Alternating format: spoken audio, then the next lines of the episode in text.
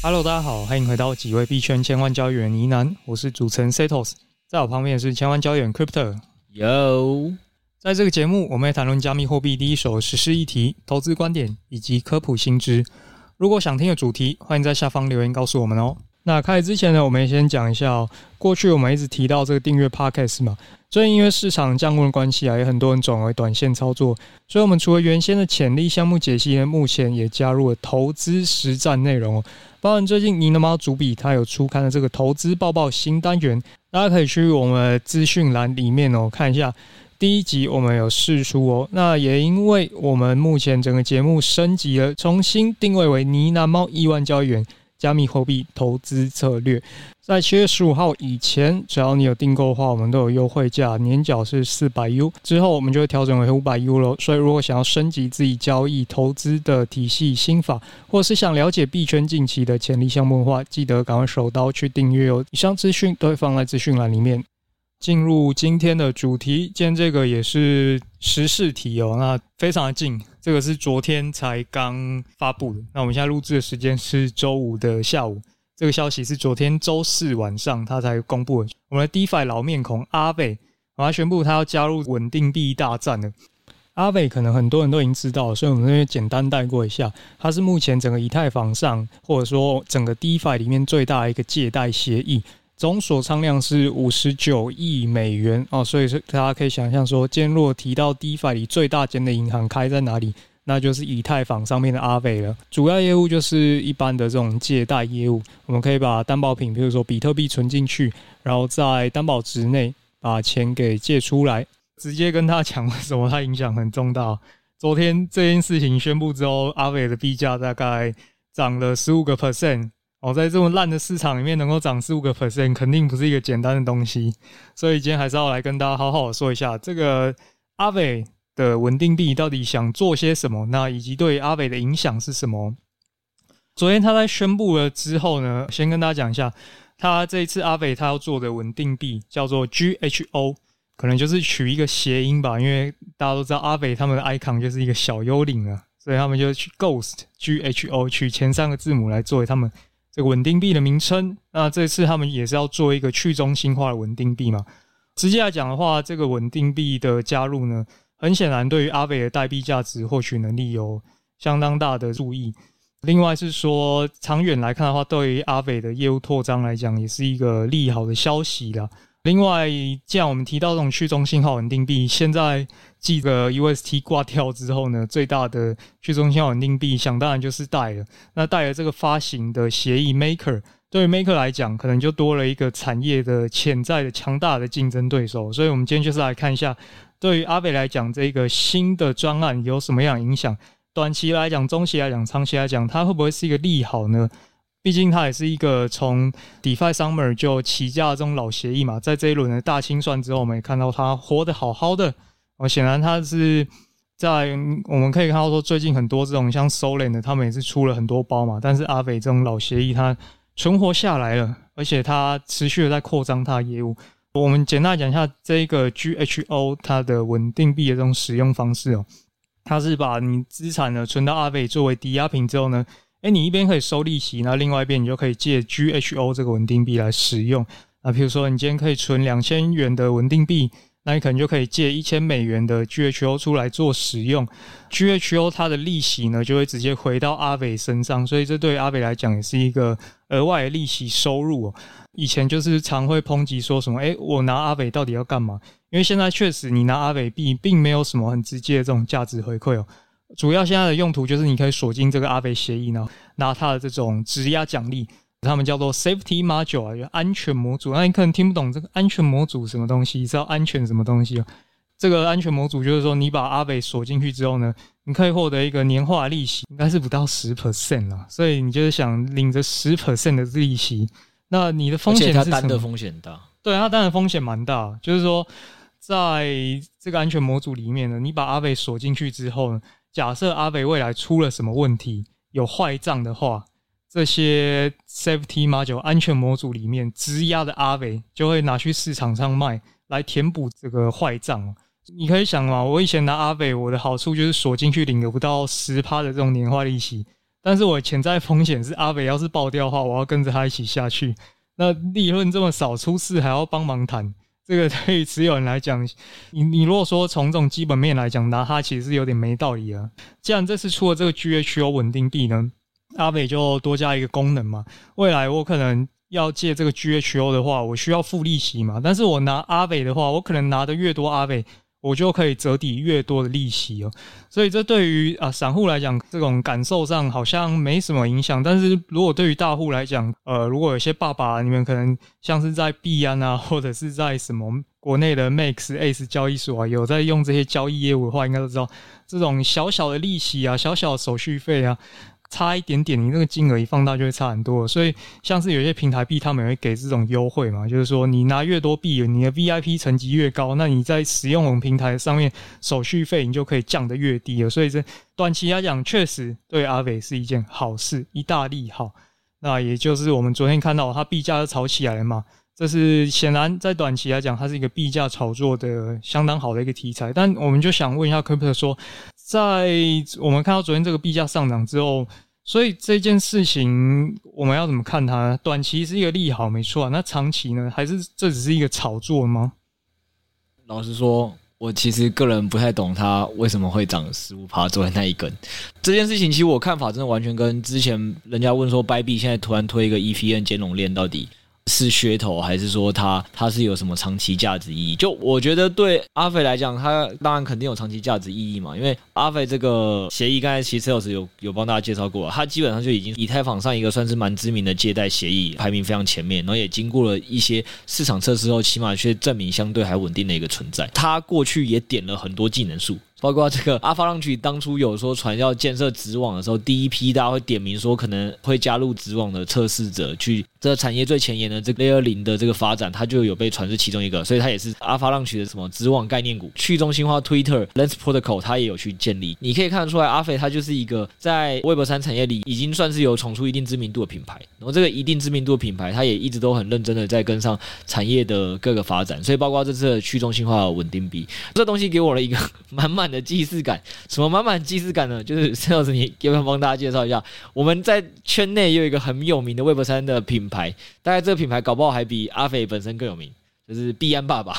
这个币安爸爸他好像也有投资一个币安链上知名的去中心化的平台协议，而且这个去中心化的借贷平台，他直接是在这个白皮书里面就写说，他还要发行他自己的去中心化的稳定币哦。所以你感觉阿肥现在做这件事情？好像有另外一个协议早就做过了，只是不同链啦，就是他自己是在可能以太坊链上嘛，但没呃不是在 BNB 链上，然后有另外一个在 BNB 链上的人已经做过这件事。他目前的去中心化稳定币的状况好不好？可以跟大家做个分享。好，这个协议就是币安智能链上的 Venus 的金星协议。讲金星协议的话，大家可能比较陌生哦。其实它目前在币安智能链上的总锁仓量是第二大的哦。大概六到七亿美金，仅次于 Pancake Swap。那 Pancake 可能大家就比较熟悉啊，所以你要想，它只输 Pancake Swap 而已。这个 Venus，但，但是大家可以先打开一下 Venus 的币价，最高点一百四十五美金，大概现在是不到四块吧。就对，跌跌的比较凶。虽然它过去丑闻可能蛮多的，就包括协议设计上的一些问题，让呃有人去滥用它嘛。但从各种种种作为来讲，他还是这个币安的亲生儿子啊！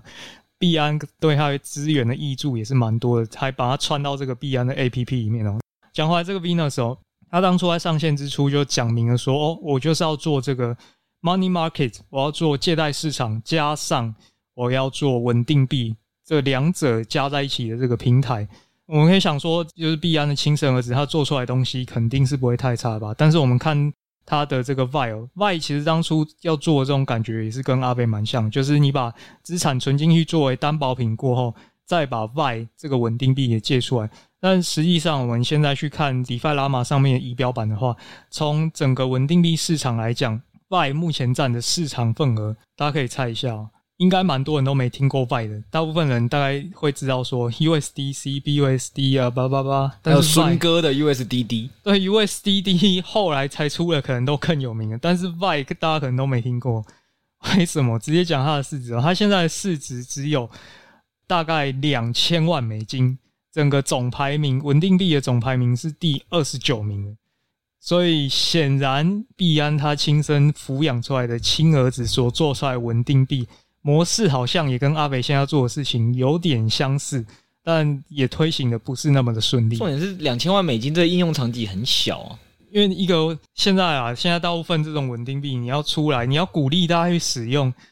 第一个是你真的有这种使用的场景吗？第二个就是我拿钱来贴你，鼓励你去使用。外这这两者都做不太到了。因为因为大家可以想象一件事嘛，毕竟它要建构的就是一个稳定，或者是大家就可以想象成，这确实就跟法币的功能比较像哦，就是。大家会想用美元，是因为美元的使用场景真的很多，流动性很强，又是一个避险功能。哦，包括日元，就是就是基本上大家可以想到说，就是人家会说哦，日元之前可能会被赋予一个避险功能，或者是人民币是什么，因为挂钩它的 GDP。反正总之啊，就大家要了解一个货币，其实那些东西都虚的，最主要的东西就是到底多少人使用它，呃，使用场景越多，流动性越强。它就是一个越好的货币，就这么简单。那像美国，起码是串了什么各种石油、武器这些，就是世界上有太多的大宗商品用美金结算，所以美金才会有一个这么好的一个历史地位的存在。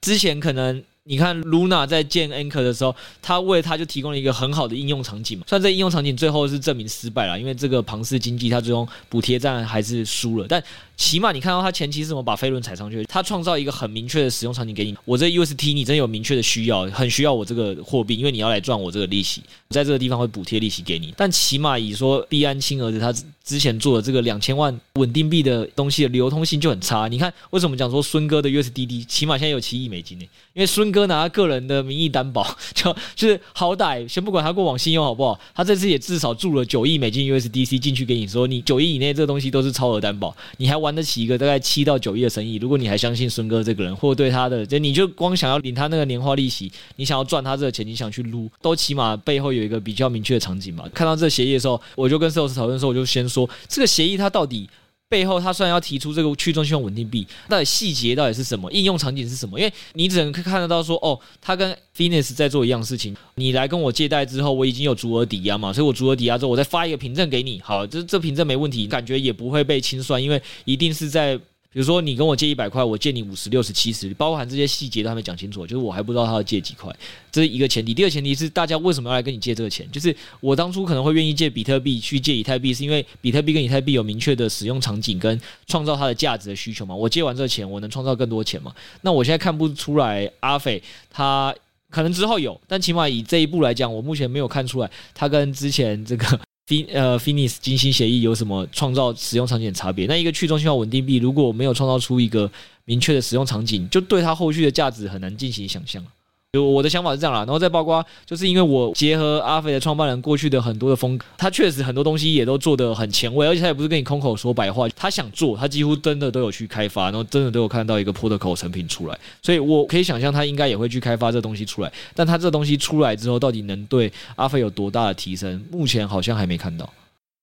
嗯，不过阿斐现在他还是有很多本身的优势可以拿来做杠杆了。像因为 Venus 它毕竟只有在 Binance Smart Chain 上面运行，但是阿斐它现在在主流的公链上面都已经发展的相当成熟，包括最多人使用以太坊、Avalanche、Polygon 这一些公链，现行最红的这一些公链，它都在上面已经建设了生态，而且锁仓量也都几乎是前一前二名的这种借贷协议啊，所以。它的流动性肯定是现在最好的，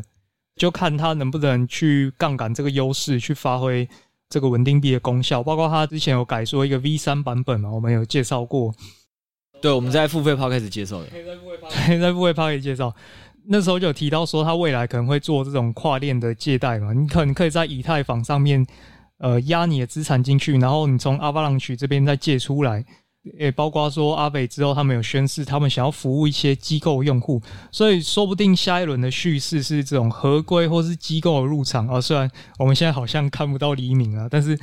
下一轮如果真的要再有钱进来的话，一定会面临到这种合规的议题嘛。这时候阿北或许就能够发挥他的主场优势。对，就是。我觉得这件事情就是这样，就因为现在是不是市场偏熊？我们之前前面已经跟大家讲过，市场偏熊的时候，加密资产、数位资产，它是一个呃，反正牛的时候，大家就看得到它的价格就是疯狂的脱钩价值。那我们现在只能说，现在偏熊了。它现在建设这些价值，我觉得你要期待短期价格有反应，我都没有到很有 feel，所以它包括标那十五趴，我真的不太知道什么理由。那不是说长线一定不看好它。我们给大家的几个指标就是说，阿肥绝对是一个有在认真做事的协议，他也做了很多事，过去也很多东西做完之后，大家到现在也还不明确看得出来，他到底为这个阿肥又带来了多少价值。就我们刚才跟大家举很多例，那再加上我们前身有他可以观察指标是。币安也花了很多资源去去在 BNB 链上投入了那 Finis 这个协议，那目前看起来使用场景确实不好。正音一下，好 Finis 好抱歉。所以我意思是说，大家如果要观察这件事情，我觉得第一个观察指标是它起码要比 Finis 稳定币的量要多吧。我觉得再来是好，你说它要多有流动性，那是不是起码先超过孙哥的 USDD 再再说？大家如果真去拉开 DeFi Llama 的，哎，石头，你去看一下那个稳定币，它那个量级根本就不是同一个规模。你在百亿美金以上的有几个？对啊，百亿美金以上就一二三四五这五个，哎，六个。第一个问题就是它到底现在串到哪个 level？就大家可以去在 DeFi Llama 的 Stable Coin 那边看一下，百亿美金的到底是谁？他们做了什么事？多知名？然后几十亿美金大概什么规模？那我觉得首先是我要先看到它这个，到时候大家真的对它的实用性出来了，maybe 它就会有一个新的叙事，就是结合可能大家之后会期待它到底在合规的运用上啊，或跨链的运用上那些流动性能发挥多少它的优势？我觉得可以先观察了。其实刚刚有提到这个 Venus 借贷协议，是不是有一个题外话，一个特别的小故事要来分享一下？哦，对，要分享这个故事前，我觉得也蛮有趣的是，是就现在市场有点偏熊，然后可能大家也会在市场偏熊状况，不论你现在是听股票投资。还有那个加密货币投资的节目，你应该也是听的都是很心酸，然后想说啊，这个我怎么听人家跟我说这支股票多好啊，怎么一直在下跌？不论台股、美股、加密货币都是，我觉得应该大家都会听得越来越个没有 feel 啦。那这件事情其实我们也一直在节目里跟大家强调嘛，就是说市场现在加密资产就是确实价格是不好，那价格不好，我们只能一直提醒大家少操作。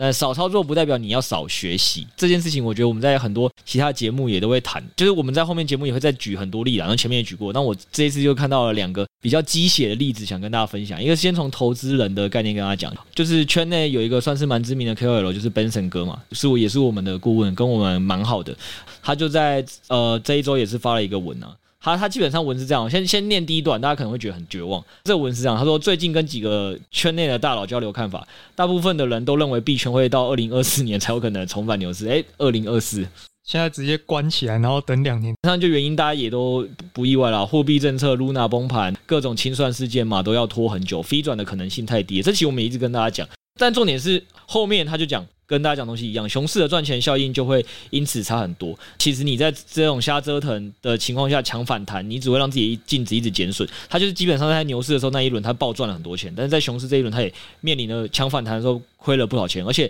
当初是跟用牛市一样做法，可能去做的很多操作，在熊市都开始赔钱，所以他就跟大家讲说，你不如现在好好休息躺平，找回过去两年被牺牲掉的健康跟家人关系。好，可能很多听众就想说，哎，没有啊，因为上一轮牛市你有赚到钱，而我也没赚到钱，所以上一轮牛市我我也没有 牺牲掉什么健康跟家人关系，我就是牺牲掉我没赚钱，好不好？那那下面他就讲一段说，那也不要都听到这边。的东西都这么绝望。如果你是一一个新手，你可能会发现这一轮走完，你根本就白忙了，因为你可能二零二一年年末进场的，或二零二二年年初才进场的啊，甚至是当初可能从。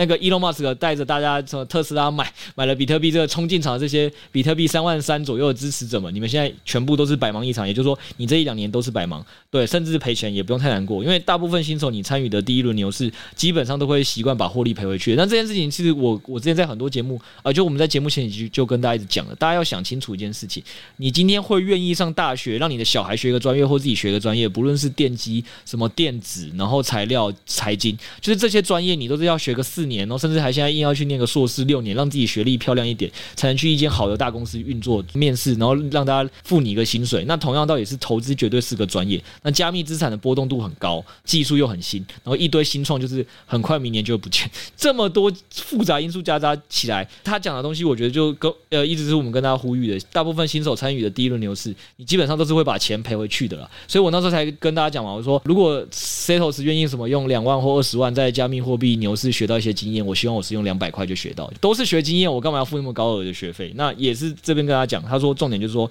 币圈的周期走得很快，这是大家下一个要看到的重点。熊市的底部到牛市的高点的倍数，通常都比所有其他资产来的可观。就是股票，你可能说你能期待什么四年后你就随便买一只股票都翻个十倍嘛？我想应该很难了。我要先讲一下刚刚那个观点，你说什么？如果可以用两百块就学到教训的话，为什么要花两千块或两万块之类的？对，但这种感觉就很像打麻将，就是你打卫生麻将的时候，你都没有感觉，然后就觉得哦，原来麻将就这样子而已哦。但你真的开始玩有玩 COCO 的时候，你就开始能真的学到东西哦。那很好，希望你这不管好，我们也是化名了，不知道 Setos 到底是花二十块还是什么两百万去学了。希望你有觉得诶、欸，学得很有感，好不好？非常有感觉。好，好，好，然后就再讲回来，就是我们刚才跟大家讲嘛，你在股票圈，你再怎么认真学习，你可能也不敢讲说你你学习完之后，你你投资的股票可以四年让你翻好几倍吧，十倍，我想应该是很少有人敢讲这句话，数倍可能还有。那第二点是，通常也很少有人敢讲说股票的周期循环是四年吧。但加密货币，我一直跟所有的投资新人或没有钱的小资族的一个很大的翻身机会原因就这样，因为包括呢喃猫项目方我，或者是就是大家知道另外项目方 Josh，我们两个其实年纪其实应该比大部分我看到后台听众都还来得轻。我们真的就是靠着这两三年对加密货币的投资，然后的可能有学到一些经验或或累积的一些东西。起码我们就是确实有在这牛熊市的时候有抓到一些关键的可能知识，或对这市场一些比较正确的认知，不论是风控还是什么。对，我们在这一轮牛市玩的时候，哎，不要说呃，二零二二年大家没受伤了，我我当然也有往下掉，但我就跟大家讲嘛，我二零二二年三月的时候就早就砍成只剩三成。的加密货币，剩下七成早就都是稳定币。那这三成的加密货币对我来讲也很重要，一定要留在市场。原因就是我只有在这个市场持续放这么多钱在这里面，才会有感的去愿意一直持续的学习。这东西对我来讲，反正你只要愿意持续的学习，在这边看讲的四年一个周期就回来了，然后一次回来又是好几倍。那对我来讲，何不是一个在所有资产里风报比最高的选择？然后包括这周三意外跟大家开始分享有一些房地产的一些学习跟经验，这都是一个很励志的故事啊。我一个年轻人，可能薪水也不一定有比大家高。当初投入的本金也没有比大家多，但起码对我现在来讲，不会觉得买房是一件很困难事，它可以是我人生资产配置的一部分。那这些东西就是只有在数位资产才有机会，这不可能是在股票圈会给你这样的机会的。再呼应到 Benson 讲最后一段话，现在台面上你们看到的很多 KOL 跟大佬，都是在当初二零一七年白忙一场的新手，所以有了上一轮周期的经验后，如果你们上次笑着离场了，但你有总结到什么经验，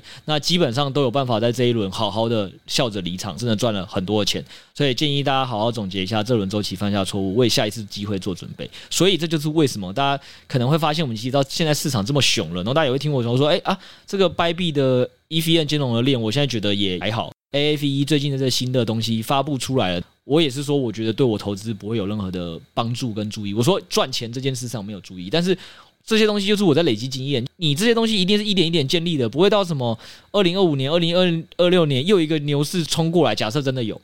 就是下一个周期又如如期而至，这时候又一堆新闻报道进来说啊，这个加密货币涨多夸张啊，数位资产多赚，然后你还只会从新闻报道认识说哦，我要投资比特币跟以太币，因为新闻大概只会报这两个，都不知道说哦，原来有更多市场已经更认真运作很多年的加密货币，全部都是可能之后准备要翻一百倍，像 A 叉 S，二零一八年到二零二一年五月被新闻报道前，估计没有什么人知道这个加加密货币。对，所以所以就是提醒大家，重点是熊市是你最好去。累积你这些知识的护城河的时候，你你在熊市多比别人累积更多的知识护城河，到下一轮牛市，别人还在那边，哦，比特币现在这个价格该不该买？以太币这个价格该不该买的时候，你早就讲啊，这群小菜鸡要买就应该买哪些币，在下一轮你就可以笑着离场。所以还是鼓励大家，就是这个节目，不论现在到底是熊还是牛。币圈多多累积知识，然后熊市的时候累积的知识的这些护城河，最有机会让你在牛市赚大钱的时候。这是以一个投资人的观点，不论是我们的顾问 Benson，或者是以我跟我身边好几个正是笑着离场的人的经验，真的都是长一样。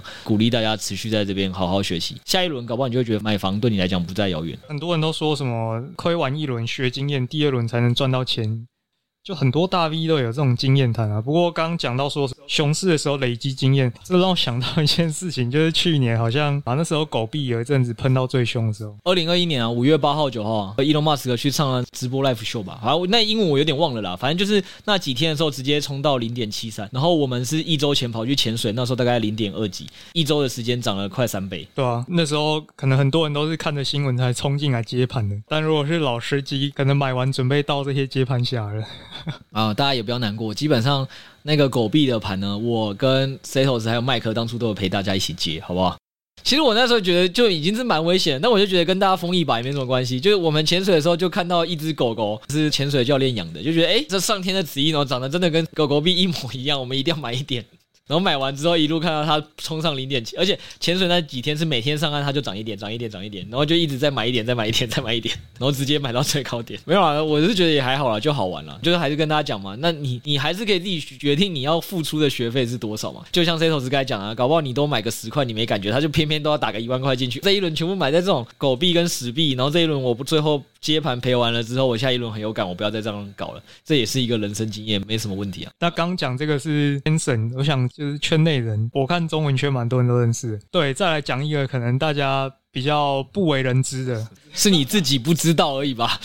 这个如果认真要去讨论起来，肯定他的资历是。比 Benson 再高上好几级是没有问题，应该没有人会否认。最后，我们刚才跟大家讲是关于投资人的故事的总结，就给大家打鸡汤，就是包括 Benson 年纪其实也不大，这一两年才是完成他自己人生大事吧。然后包括我跟 Josh，其实说真的，我们也都跟 Setos 的年纪差不多，所以我觉得 Setos 应该也是最有感的，看到身边明明跟你年纪差不多的人，但是起码现在的状态，因为数位资产有很大不一样，而这个不一样来源就是进来的早跟晚。然后你有没有在这进来早的时期，你没有放弃，就是。我进来的那个时期，真真的没有人在讨论加密货币，然后我就自己每天自己查资料，自己看各种东西，然后去认识，所以让让我才能在牛市大家还在问说这个点位能不能买的时候，我会自己很明确知道自己在干嘛，然后也会很明确知道什么时候该上车下车，都是我在熊市累积的。好，那讲完这个。讲了另外一个是呃，所谓刚才有一个大家不为人知的啊、呃，我先跟大家讲一下他的背景哦。这个人呐、啊，币圈圈内啊，世界排名前十知名或前十有影响力的人物，前十大概就先有 CZ 嘛，先有 SBF，先有 Coinbase 的那个阿姆斯壮嘛，然后 V 神这些，对对 V 神啊。好，马上修正，可能前十有点太浮夸了。我不相信没有全球前三十，好不好？全球前三十或前五十一定有了，不不可能再没有了。好，我要讲的是谁？他就是币安的二把手，好不好？币安第二有钱的股东，比较低调的一个创办人，叫做何一，是联合创办人，够猛了吧？所以就是我好像平常都比较没看到对于他的报道，那我觉得大家也可以去了解一下，估计也是后来写出来的行销跟公关品牌文，但就是心灵鸡汤了，大家可以多看几轮鸡汤，会让自己觉得未来对 Web 三产业比较有希望。那基本上是这样，因为大家也知道现在熊市呢，为什么突然要跟大家分享这篇文章？牛市的时候大家都会说啊，谁要在那边工作？我要把老板辞退啊，我要来专职炒币，少年币神，少年股神。现在因熊了，大家每个人都会说哦，我要 Workfire，好好上班赚钱。好，我们就跟大家讲一个最典型的这个好。好好上班赚钱，赚赚到这个一轮牛市后，就人生直接飞黄腾达故事跟大家讲。就是这个合一呢，基本上，反正他过去也做过很多的身份，就包括他最早的职业是心理咨询师的助教，然后再后来呢，他就跑去做了，不知道是也许高中还大学的那个系主任。做完这两个身份，听起来都蛮跳痛，对不对？然后第三个就跑去做了节目的主持人。哎，到这边开始人生出现一个拐点哦，但在这个拐点之前，他人生都不赚钱哦。那时候他已经是也二十五六岁，就是说已经也出社会，因为一个大学女生出社会也三四年了嘛，也一轮转换，然后他也对自己的人生很迷茫，跟现在大家很多人现在对于这些价格跌幅就很迷茫一样。反正他那时候也说，哎，自己也不太知道该怎么赚钱。然后也刚又转职，可能主持圈又是他一个新的产业，也就是说他人生一直也产业没有累积什么根基，但他就是很明确知道两件事，就是他说，当所有主持圈的人都在努力跟艺人朋友跟可能导演这些人在混在一起的时候，只有他利用他自己这个身份去认识很多的创业圈的朋友跟伙伴，去跟他们讨论如何创业，因为他心中一直有一个灵魂，知道要赚钱就要帮自己赚钱，不要帮别人赚钱，所以他就很想创业，但是他也不会创业。尤其是他只擅长，比如说比较搞行销跟媒体，对。然后后来呢，这件事情出现一个契机，就是因为他毕竟是做主持人的工作嘛。但我觉得他一定是一个八面玲珑，虽然不是真的认识，但起码看得出来说说他的每次职业转职都是朋友一直把他找过去的。所以我觉得他应该是一个能力本身一定就把自己点的还不错，然后大家对他的品牌形象是好的。跟大家人和都维持不错的一个人，然后包包括他主持人那次的跳职就是这样。他说那时候就是班主任当的好好的，就是有一个那个演艺圈编导朋友认为他应该是可以去做主持人，然后叫他去，然后他还跟他讲说，我都有一个二十五六岁的女生了，一堆漂亮女生一代一代的出，就是我去哪有什么竞争力？但是反正就因为朋友建议他去做，他也觉得这是一个比较有前景的事情嘛，所以他就想说去试试看。前面的背景听起来都蛮普通，都还蛮在大家人生范围内的吧，就是前四五年一直不断的转换工作，都跳蛮大。但顶多就是说他比较特别，朋友一直在转介。然后好像拿到一些看起来不错的机会。当他到这个职业圈的时候，他的人生就开始不一样。哦，这边开始就精彩哦，就跟币圈有关哦，大家重点听哦，好不好？是二零一三年的十一月，OK 的投资人麦刚就找到了这个主持人，因为他不是很常在跟大家聊创业项目吗？大家应该也感觉出来，就包括他说什么去大学班主任也是朋友介绍，就朋友学校在招，他知道他就去，然后这个主持人也是朋友一个编导来找他，所以这一次就是。他又说是有一个黑的投资人麦刚，可能他刚好也认识，所以因为二零一三年嘛，大家应该可以理解，就是币圈真的很早期了，那是第一轮牛熊的时候，所以那时候真的没什么人在推加密货币，然后就问他说能不能帮忙用 OKCoin 那边发一个红包，在朋友圈里免费宣传一下，免费宣传，然后他想说 OK 啊，他也不知道比特币是什么，所以他就先去认真查一下，一查他觉得哦不，这东西太神奇了，是个未来，一定可以改变这个世界，于是他就直接帮他们发了红包，发完之后过年后嘛，人家总是感谢他来发，所以 OK 创办人还有这个投资人就组了一。答谢局，请大家吃吃饭，因为也没有付钱。就在这吃饭的过程里呢，他就认识了这个 OK 创办人徐明星，然后他们两个就聊一聊。好，这边开始都很很精彩哦，好不好？刚才那投资人麦刚不就是介绍合一的吗？就说，哎，那个徐明星，你现在不是正在找一个市场做营销的吗？那还是你就找这个合一做做看。这个时候呢，有趣的事情就来了。反正他们当下也没有直接做决定，但可能双方都对对方有一点想法，觉得哎可以试试哦。然后合一那时候心里就想说，哦，这个介绍真的太好，因为他心里是这么想，他一直很想创业，但他为什么一直没创业？就是没有一个机会嘛，他没有一个实战的这个创业经验，而且他当时想要做的创业也是觉得互联网才是未来趋势，所以要做一个科科技公司，但一个不懂技术的人要怎么做创业？所以他一定需要一个很懂技术背景又信得过人来做创业。好，这边也给大家打一个鸡血，你看，所以不要觉得高科技产业趋势啊，现在都是科技龙头啊，加密货币、智能合约都是未来。你如果真的是文科的，你把行销啊、管理做得好，也是有可能出一片天的。我们就继续讲哦。然后他基本上呢，就这件事情结束了之后，第二周他就跑去了 OK 创办人的公司的楼下简单聊一聊。一聊完了之后呢，OK 创办人就给他开了一个四十万年薪的 offer 人民币。觉得在台湾来讲应该算是蛮好的行销的缺了。但大家可以想象一件事情，就是说，毕竟对方也是主持人，因为大家知道跳槽这件事情肯定是看你的前一份工作薪水是多少。所以我觉得开四十万年薪这件事情应该没有到太高或太低。然后这个时候呢，何一又讲了，他的心里话又出来，他说：“你看我当时也没做过市场，也没有创业过，人家愿意雇我有多好，不论多少钱。”我都应该干。如果你自己去求职，人家还未必给你这个机会。所以他确实觉得这是个机会，不管钱多钱少，把握机会吧。所以他就直接答应，二零一四年三月成为了 OKCoin 的副总裁。大家不想说，一定觉得他是自己搭上了一阵风，对不对？就是哎，你看。最早搭到 OK，然后后来节目一开始就讲说他是这个币安的现在联合创始人，感觉就是他都搭到风，没有人家是真的做的很好。他做了什么事？二零一四年的三月，他一上线之后，因为他之前不在媒体圈嘛，所以他就去策划一个非你莫属的一个节目，帮 OKCoin 做宣传，然后又跑去纽约时代广场去做亮相跟宣传，然后在那一刻起，OKCoin 直接成为一线交易所。然后这时候就做了一个他人生更可怕的决定：CD 赵长鹏，对，他把 CD 赵长鹏挖到了 OKCoin 做 CTO。没错，就是现在币安这个全球最大的，哎，这边有第二鸡血出现了，大家有发现吗？OKCoin 目前是全世界在排名第二名的的交易所嘛？那它是在二零二零一四年的时候，那个合一就先进去做 CMO 了。对，有没有？也就是说，你要发现一个重点哦，OKCoin 是币安这间公司可能上一轮牛熊就存在的公司哦。但下一轮牛熊，那个赵长鹏就反超车了。我记得这个故事好像在那个加密货币之王，大家可以去看一下，蛮有趣的一本，很好看的一本书。他在讲那个 Coinbase 创立的历史。那书里面其实有提到一段说，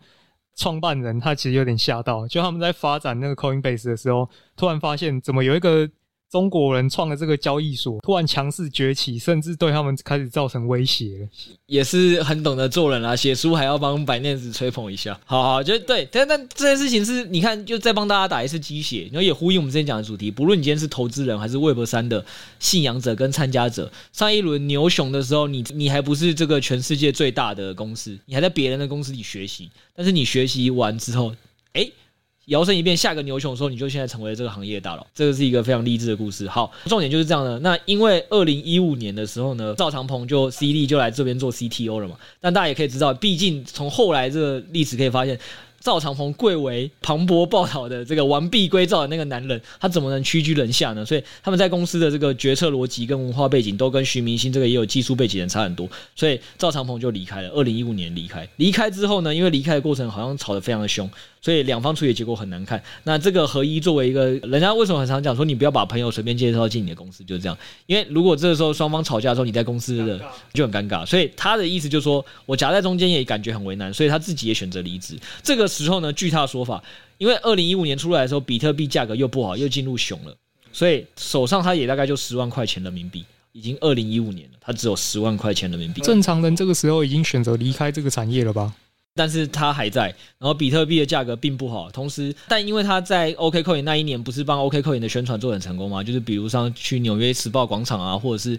他又把 OKCoin 带去一些知名的路众去做一个行销宣传，所以就很快把 OKCoin 做出了顶部的交易所嘛。因为他这一年的行销真的太成功了，所以他其实在二零一五年选择离开 OKCoin 的时候，市场上 Web3 已经有很多想挖他。但他都没去，你知道为什么吗？不知道，打算跟赵长鹏私奔吗？反问的说法是因为他签了竞业协议在身，两年内不得在这个行业里工作。OKCoin 也是蛮聪明的，超疯的，一签就签两年。对对对，币圈一轮牛熊四年，就给你签个两年。好啦，没关系，这时候再次告诉大家一个重点：人和的重要，还有你过往成绩的重要。他说，因为这两年他都没办法在这个行业工作，所以他的有一个美女朋友。呃，凯鹏华银投资基金的投资经理又介绍他进去一起做这个工作，因为他朋友就看到他一年就把 OKCoin 做起来嘛，所以他拿去介绍给他的老板的时候，老板也是欣然就把他收下，然后他又做出了很多很熟悉的大陆很知名的直播小咖秀秒拍，都是他们做出来的产品。二零一五年底，随着他的加入之后，科技第一轮融资直接拿到两亿美元，他又成为了科技副总裁，拿到百万年薪加期权。多么励志的故事！二零一五年年初离开的时候只有十万人民币，现在到了二零一五年底，凭借着他的努力跟宣传，拿到了百万年薪加期权。对啊，你刚刚说他跳到另外一个产业，基本上对，就是回到一个微博的副产业，没有做加密货币，因为他这两年签了竞业条款，结果还是被他玩到风生水起。没错，故事就是这样。然后你看，因为他毕竟在 OKCoin 这一年就发挥的很好，他要再跳槽其他公司就很顺利，很快又成为了副总裁，因为练就了能力，好吧，又要一个好的作品集。所以你这一年把这个呢喃猫跟 Podcast 好好做到顶，哇，你未来在微博三产业呃各种橄榄枝啊，哎，我先待会跟你签一个两年竞业条款。签下去，然后直接这样，直接回去搬砖。不是啊，竞业条款你会用到的情况，就是要么第一这间公司倒了，要么第二待不下去了。这两种情形似乎都尽量避免它的发生的。对，我是要避免，但是我们可以从这个过往一些产业道的故事借鉴。好了，好，我们就继续讲回来，就大家也不要觉得说他唬烂，说那个什么，哎，因为他加入完之后一年内这间公司就突然估值两亿美金，因为他真的做了一件很厉害的事情。是他在那个直播的过程里签下了宋仲基，大家应该都了解。那时候宋仲基凭借《太阳的后裔》火遍了整个中国，所以他签下宋仲基这个举动，哇，这个产品直接飞上天，看得出来他确实是很擅长行销。好，然后这个时候呢，二零一七年六月，这么多的成功经历，而且大家有没有发现一个重点？二零一七年六月，什么？他已经离开了 OKCoin 两年了。这时那个男人 CD 回来了，他约了何一吃了一个饭，给他看了一下币安的项目的白皮书。七月。赵长鹏直接邀请何一入伙必安，然后这时候何一也告诉自己，我已经不是那个当初没有创业经验的人，我已经做过很多的合伙人，他已经知道自己的价值，我不要再做一间中国知名公司，这一站我就要做一家全球知名的公司，懂了吗？好，没关系，我再给你两年时间，先我们先努力把呢喃猫做到亚洲知名就好了，两年后我们再做全球知名。这个是什么意思？就很像那个草帽海贼团，他们什么分散各地，先修炼个两年，然后再回来这样子。对对，差不多差不多。好，重回币圈的合一，他现在当然经验就更加丰富，这已经堪称币圈最会做市场的那个女人。所以他的加入之后，直接冲上全球交易量第一名，交易额超过三十亿美金。这我觉得真的不胡乱哦。如果他真的是二零一七年六月、七月才开始做的话，那我觉得确实是蛮钦佩他的。为什么？大家应该都不太知道，是二零一七年上一轮牛熊其实有发生过跟这一轮牛熊一样的故事，就是中国的清退事件。二零一七年九月四日那一天，也就是说他加入币安才三个月的时间。中国国家直接宣布停止一切加密货币的活动，就是说你基本上在中国要再继续发展加密货币已经是做不了，因为大家就中国政府把这个加密货币那时候定上了骗钱跟传销的两两个标签。都跟现在的这一轮这个美国在贴的标签的意思感像，但他在二零一七年九月刚加入了一间公司，他想要把它打造成一个全球公司的时候，的三个月内，产业直接来到最悲惨的状况，就跟六 A 当了我们研究员三个月后不到，市场直接转到这么熊一样。本来还预期可以随便打随便赚，但反正就他遇到这么惨的事情，然后这个时候最猛的来了，九月四日之前，因为币安发行价是一块钱。但是九月四日以前的时候，曾经涨到二十块，因为毕竟就有讲说那时候中国加密货币是炒的最热的时候嘛，所以涨得很快。九月四日当天直接跌到四到八块，这时候是你价格在当天政府发布说再也不能玩加密货币，把它定上行销跟诈骗这种乱象的标签之后，中国政府扣的帽子，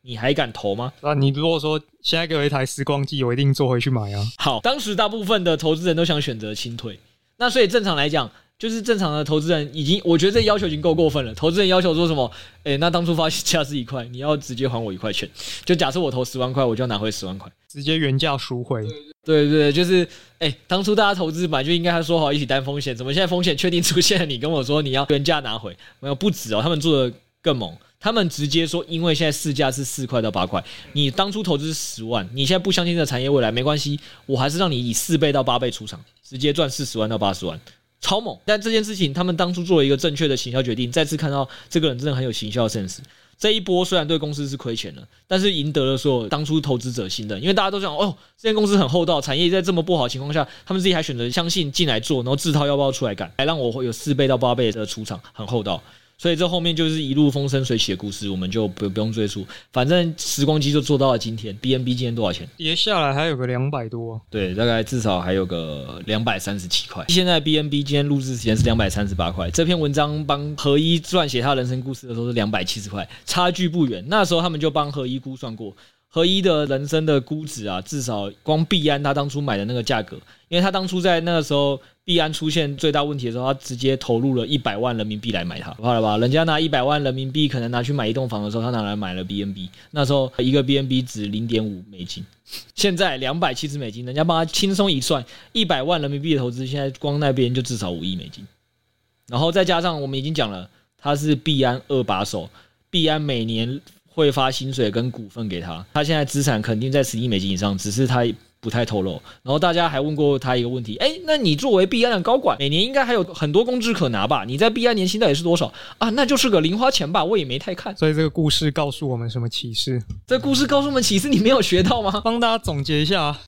哎，不是，我以为你要讲啊，这个你应该要学到很多启示啊。好，来，我我帮你总结一下这个。年轻的时候就代表着你有很多试错机会，趁年轻多试几个产业。心理师助理，然后去换到了大学班主任，再换到要去帮忙做 CNO，然后还去帮科技业做过行销，在一路到第三份工作以后，他才奠基起他原来这么擅长做行销这件事。前面的这个工作应该都跟行销无关。嗯，对。然后第二点是选择是大于努力的，好不好？重点不是那个薪水，重点是当这个产业有未来有一条火箭给你的时候。之前我忘记是 FB 的执行长还是雅虎的执行长被采访的时候说。当人家给你一台火箭的时候，不要问位置是什么，先坐上去就对，好不好？还跟你讲了一样的心灵鸡汤故事，选择大于努力。你当初的一百万人民币投去买房地产，现在可能也赚了。那投去买股票，看你买什么股啊，有可能赚，有可能亏，绝对没有比投资 BNB 来的赚。现在至少值五到十亿美金，所以选择比你努力重要。你这辈子在努力工作，进台积电再工作十年也赚不到五亿美金，对吧？所以选择是比努力重要的。第三个，你要感谢那些找你的贵人，是最重要的。当你没有这个人生经验的时候，他直接开 offer 给你，相信你做到，你就把它做到，做到最好。你拿出了这个成绩单之后，未来你在这个产业就会名留青史。第四个就是上一轮牛市的时候，可能还没诞生的明星项目，可能在下一轮牛市就出现。而且上一轮牛市的时候，你可能还是跟他妈亲骂，你才会在下一轮牛市成为了他的合伙人。所以把呢喃猫做到顶，做到好，不但你们所有持有者因此受惠，你的人生也会因此而受惠。哦，今天喝鸡汤喝到快吐了，满满的鸡汤，好啊，但还是有一些启发嘛，对不对？确实是吧？我觉得认真讲，你就光看币安，他当初发机是在已经是竞业条款两年后了。那个 C D 很像有一种类型的人，就是蹲在旁边，嗯等别人分手之后，哎，再突然联络他，然后那时候就两年一过，哎。她跟她男友分手，然后赶快 call 他，